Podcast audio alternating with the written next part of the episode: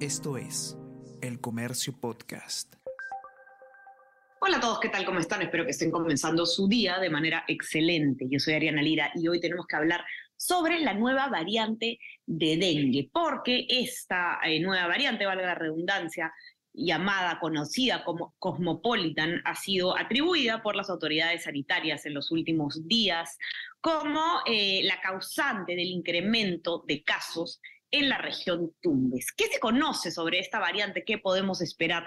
Todo lo que tienen que saber lo vamos a conversar a continuación.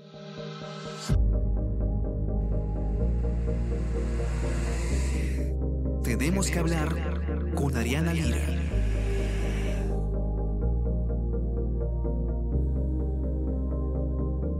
Como comentábamos en estos últimos días, se viene hablando de una nueva variante del dengue eh, conocida como Cosmopolitan en la región Tumbes, que según eh, las autoridades de salud en el país es la causante de eh, un repunte de casos en esta región del norte de nuestro país.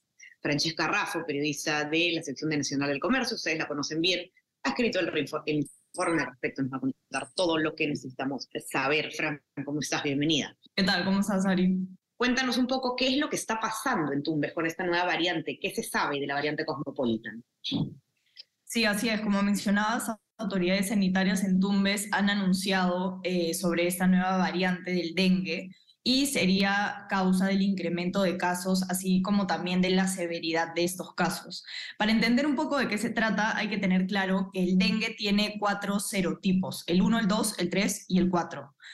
Esta nueva variante es un genotipo del serotipo 2, es decir, es como de la familia del serotipo 2. Y justamente el serotipo del dengue 2 eh, es el que se relaciona con los casos más graves, con los casos de hospitalización, con los casos con signos de alarma.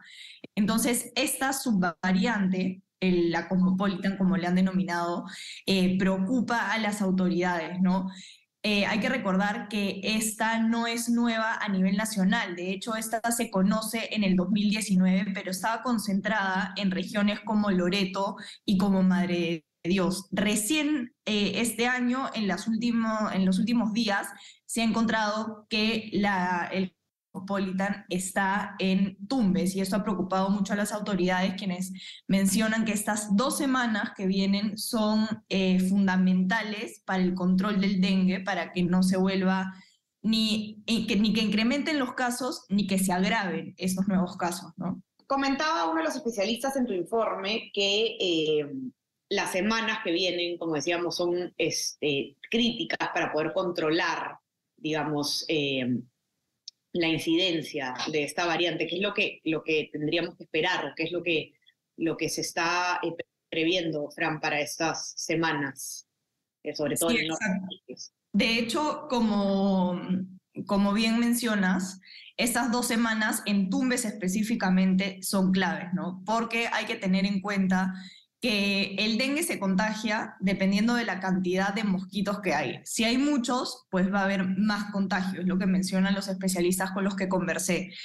Y para que justamente este genotipo, que es más agresivo, no se contagie y no infecte a más personas, pues lo que se tiene que hacer son eh, actividades de control cuáles, por ejemplo, la fumigación, el control larvario, el desecho de inservibles. Entonces, el gobierno regional se ha dispuesto a incrementar y, fortalecer estas actividades, especialmente la fumigación, para controlar el vector adulto, ¿no? que es el que pica y el que contagia. Esto es lo más importante específicamente en Tumbes. A nivel nacional, eh, no se está hablando de, esta nueva, de este nuevo genotipo cosmopolitan. Esto solo se está conversando, las autoridades lo han alertado en Tumbes, aunque podría estar en otras regiones. Pero a nivel nacional, lo que ha mencionado la viceministra de Salud es que eh, los casos de dengue ya están disminuyendo.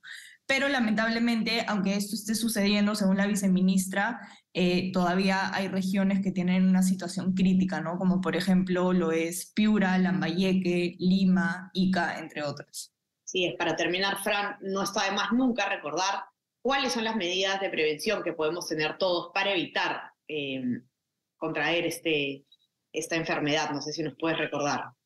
Sí, claro. Lo primero eh, es algo, digamos, accesible para todos porque cada uno lo puede hacer, lo puede realizar sin la necesidad de una autoridad, que es el usar repelente, ¿no? Recordemos nuevamente que el dengue se contagia con la picadura del, mosquito, entonces prevenir que el mosquito contagie es pues fundamental.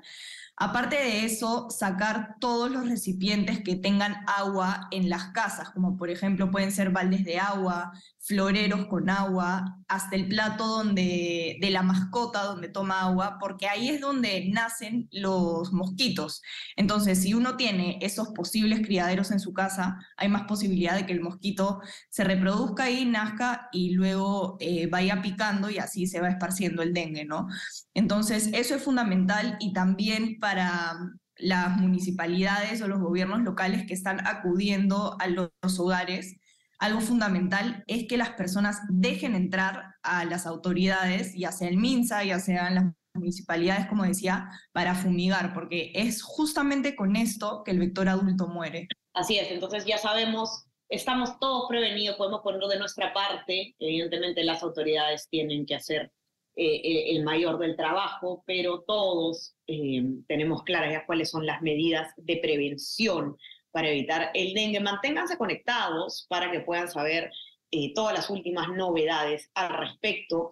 Si quieren leer el informe de Francesca con todos los detalles del caso, lo pueden hacer, ya saben, en nuestra web elcomercio.p. No se, olviden también de suscribirse a nuestras plataformas, estamos en Spotify, en Apple Podcast, y suscríbanse también a nuestro WhatsApp, El Comercio Te Informa, para recibir lo mejor de nuestro contenido a lo largo del día. Fran, te mando un abrazo, que tengas un excelente día. Chao, chao. Cuídate, chao. Y estamos conversando entonces nuevamente el día viernes. Chao, chao. Tenemos que hablar con Ariana Lira.